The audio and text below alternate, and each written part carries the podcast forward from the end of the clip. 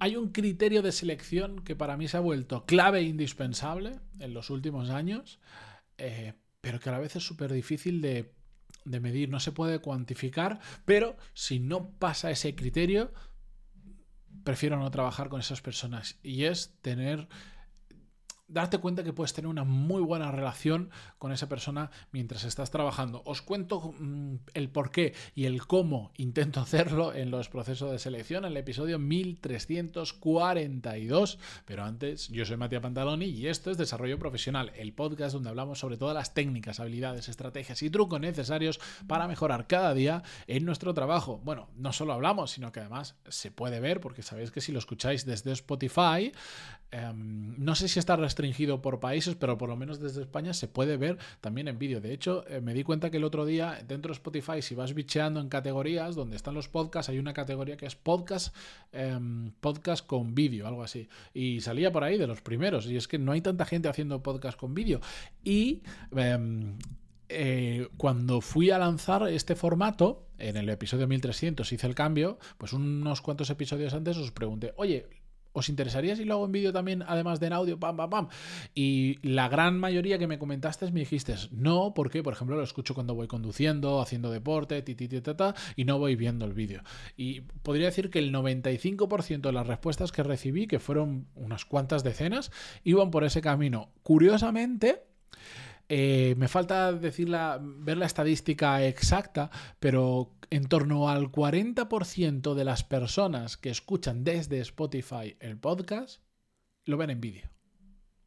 Es, de hecho, me parece un porcentaje extraordinariamente alto. Estoy averiguando a ver cómo mide Spotify, si se ve en vídeo o si lo escuchan, porque eh, aunque tú no quieras y le das al play, el vídeo se ve muy en pequeñito como en la carátula, y la única forma de no verlo es, digamos, bloqueando el móvil o tal. Pero bueno, da igual, eh, no me enrollo, es simplemente una curiosidad. Vamos con el episodio de hoy. La cuestión es que mm, es evidente que yo creo que todos preferimos trabajar con gente con la que la cosa fluye bien, con la que puedes tener una buena relación. No, no hablo necesariamente de amistad, pero sí que hay una conexión, que puede llegar a amistad o no, pero que hay una conexión entre personas donde al final conoces bien a la otra persona, en cierta medida sabe ya lo que piensas, tú sabes lo que piensa la otra.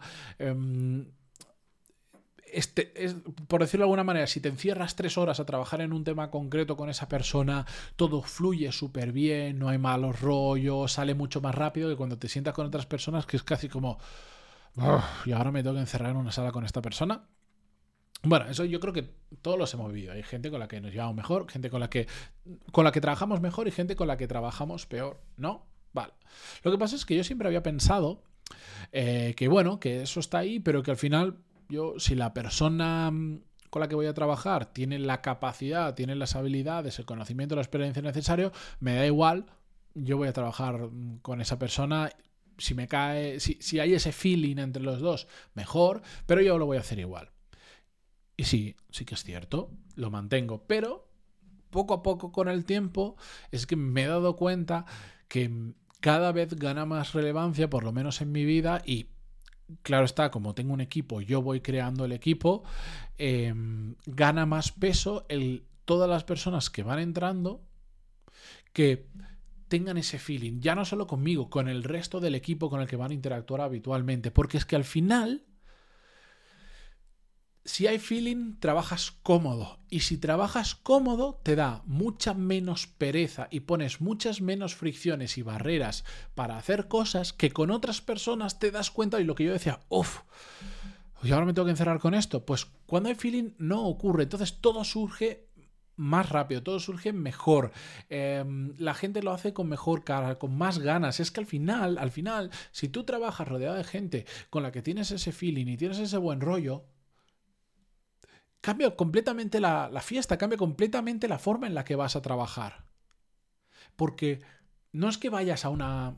No es que vayas a trabajar a un ambiente donde todo es fiesta, cachondo. No, no, para nada. Estás serio y estás trabajando. Pero, joder, hacerlo con gente con la que tienes buen rollo facilita todo el proceso muchísimo y hace que desaparezcan otras fricciones que si no sí que aparecen y pues lo típico, ¿sabéis? La procrastinación, uno de los motivos por los que procrastinamos realmente es porque no nos apetece, es la pereza, pero la pereza viene a veces, uno, de nosotros mismos, que somos vagos por naturaleza y tenemos que estar luchando contra ello, pero muchas otras veces de que nos da pereza interactuar con una persona determinada que dices, y yo tengo ahora en mi cabeza a una persona que, uff, como me toca hacer un proyecto con esta persona, de verdad, qué pereza. Y como pienso que pereza, sin darme cuenta voy a evitar determinado tipo de situaciones o al menos las voy a minimizar o cuando estemos hablando voy a intentar que vaya todo a, la mínima expresión posible porque no tengo ganas de sentarme y pasar rato con esa persona.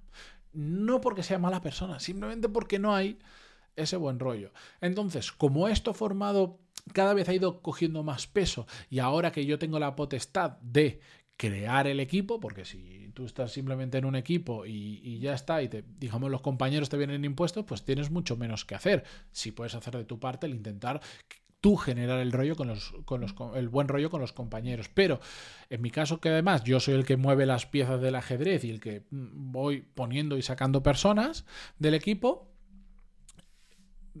tiene muchísima más relevancia. Y es un criterio que ahora mismo es como dentro de las cosas que necesito, cambia por cada puesto, pero como si tuviéramos un listado, un check, yo tengo un check mental de lo que voy necesitando. Para este puesto tiene que tener pam, pam, pam. Uno, siempre en todos, es, ¿habrá buen rollo cuando estemos trabajando juntos, nosotros y con el equipo? De hecho, lo llevo hasta el punto de decir, esta persona probablemente va a trabajar estos proyectos con estas otras personas. ¿Habrá buen rollo entre ellos? Igual yo no estoy ahí pero ¿habrá buen rollo entre ellos? Y entonces, gran parte del proceso de selección que hago, gran parte del tiempo que invierto en entender si esa persona encaja en lo que estamos buscando y si nosotros le encajamos a ella, cosa que le dedico bastante tiempo, por cierto, contar cómo funcionamos, pero bueno, eso es otro episodio. Gran parte que le dedico a todo eso es el entender si esa persona va, va vamos, si vamos a tener ese feeling con esa persona. Y por eso, gran parte del proceso de selección que hago, lo hago fuera del entorno profesional. Es decir, para mí cambia muchísimo el citar a una persona después de una llamada por teléfono, videollamada, lo que sea. Cuando te vas a conocer en persona, cambia muchísimo sentarla en un despacho, enfrentados en una mesa, a Oye, el mismo sitio, vámonos y nos vamos a la cafetería enfrente, nos tomamos un café juntos. Muchas veces lo hago y, aprovecho para comer con esas personas. Cambia completamente la, la, gente se suele soltar mucho más. Una vez, si es la primera, no, pero si ya has hablado varias veces, eh, si ya has tenido esa llamada, videollamada, lo que sea, el sentarte a comer, a tomarte un café o incluso con algunos hasta dar un paseo por la manzana, que a veces pues ha llegado y le he dicho, mira, llevo todo el día sentado. ¿Te importa si vamos hablando y damos un pequeño paseo y a la vuelta cogemos un café, lo que sea?